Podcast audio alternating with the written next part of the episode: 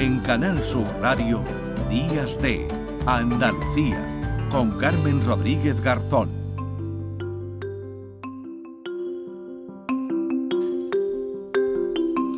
9 de la mañana y 9 minutos. Vamos a hablar a esta hora del arca de Noé de las plantas.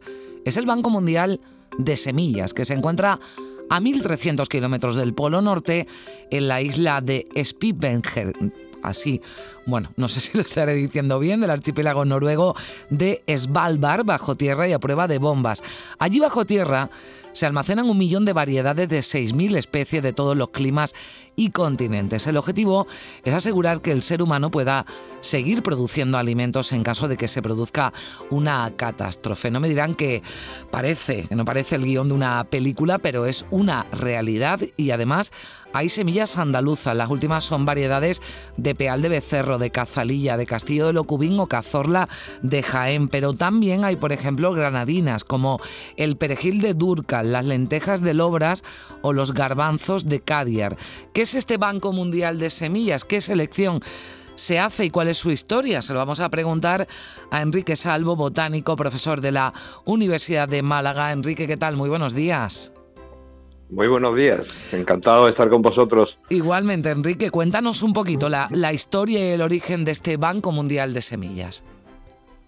Pues mira, eh, la, eh, la, verdad es que eh, se remonta a mitad del siglo pasado, a principios del siglo pasado, al siglo XX, podemos encontrar ya referencias de una preocupación al ver que la población mundial aumentaba considerablemente y que los recursos alimenticios pues empezaban a, bueno, a, escasear.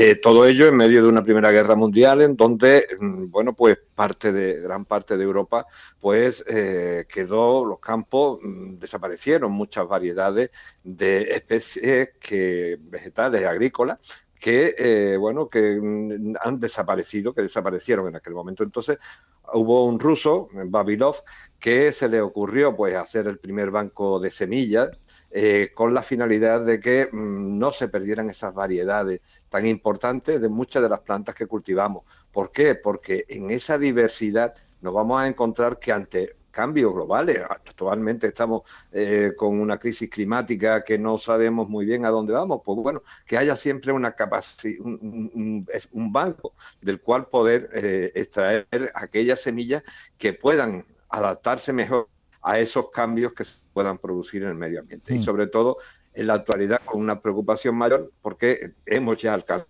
los 8 millones, 8 mil millones de, habitantes en el planeta, que hay una falta de seguridad alimentaria.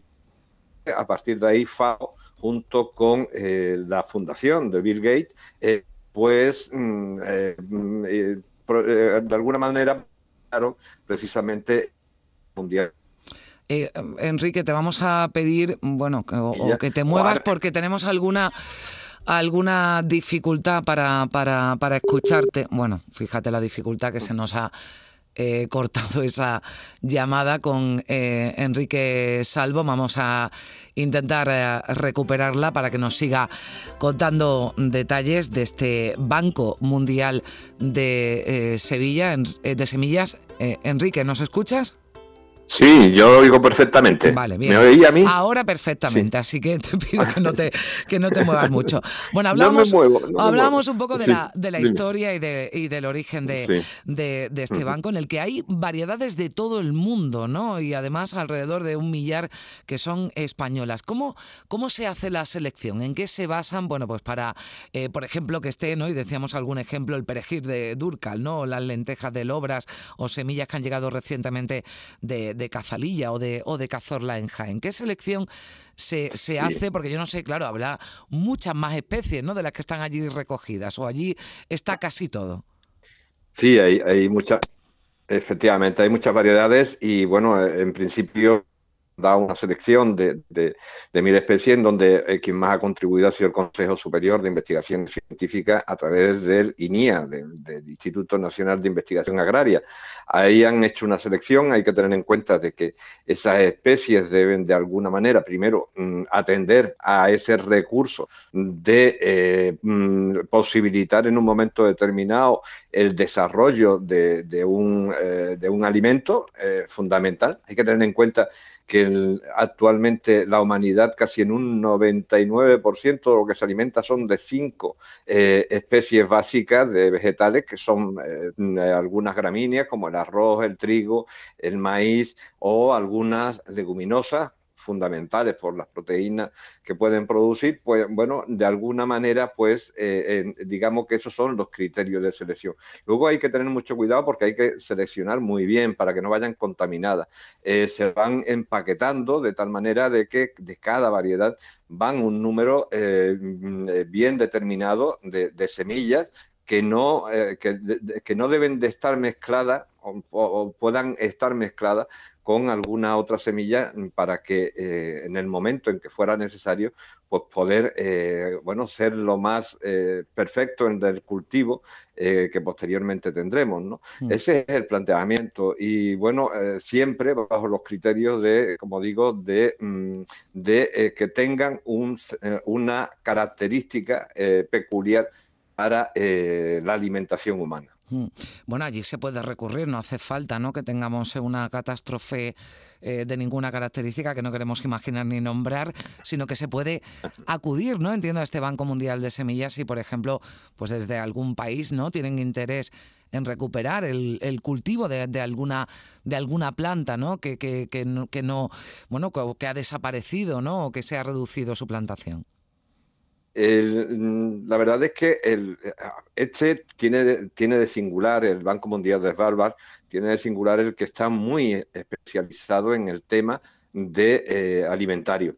Eh, bancos de germoplasma, que es como se llaman también estos bancos de semillas, nos los podemos encontrar pues prácticamente por todo el mundo. En Andalucía, por ejemplo, tenemos uno magnífico en el Jardín Botánico de Córdoba, ¿no? En donde, bueno, pues mm, eh, no solamente hay especies con valor para la agricultura, sino, por ejemplo, pues muchos de los endemismos que tenemos en Andalucía.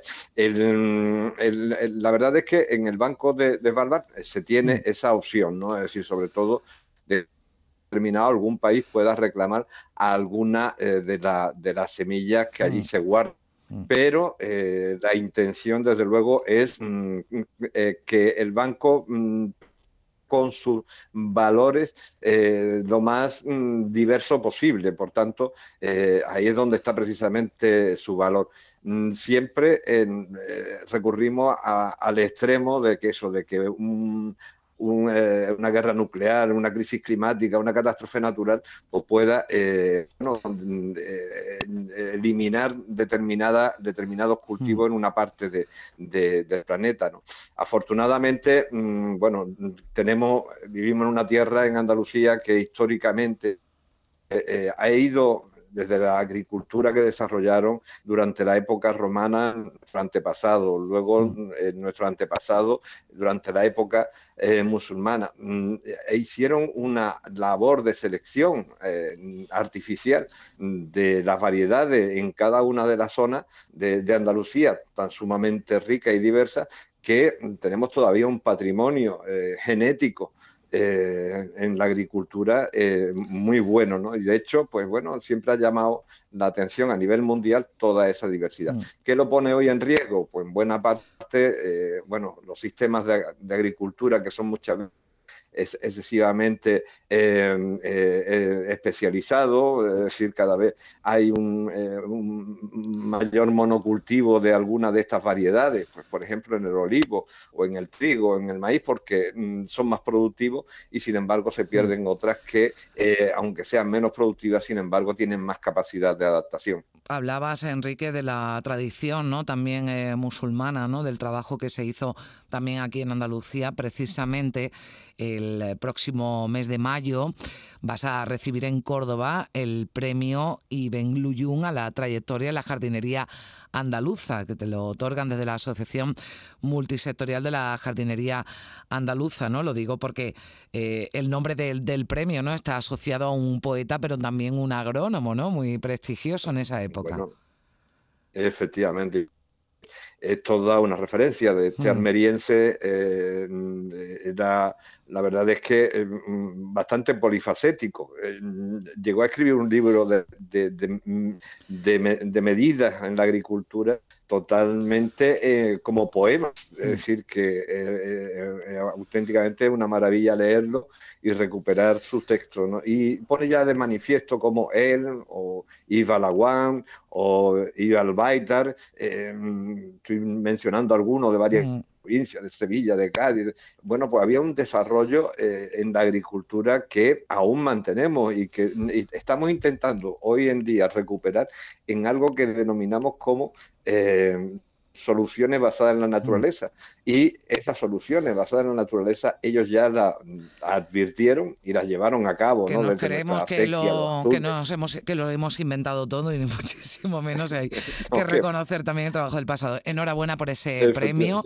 Bueno, Enrique, Enrique Salvo que estaba predestinado ¿no? a, a dedicarse a esto, Enrique Salvo Tierra, así que con ese nombre y apellido estaba completamente predestinado. Enrique, como siempre, un placer con contigo que nos dediques estos minutos en esta mañana de, sábado. Gracias. El, placer de estar, el mío de estar con vosotros. Un abrazo muy fuerte, Carmen. Adiós. Un abrazo a los oyentes.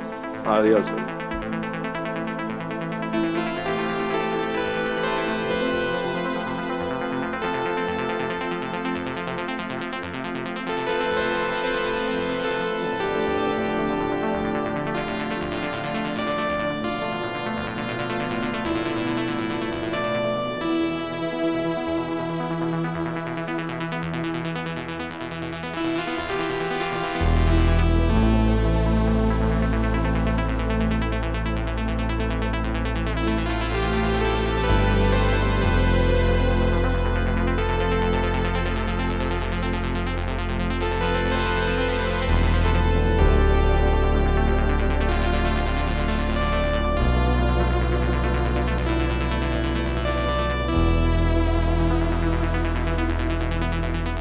Canal Sur Radio, Días de Andalucía, con Carmen Rodríguez Garzón.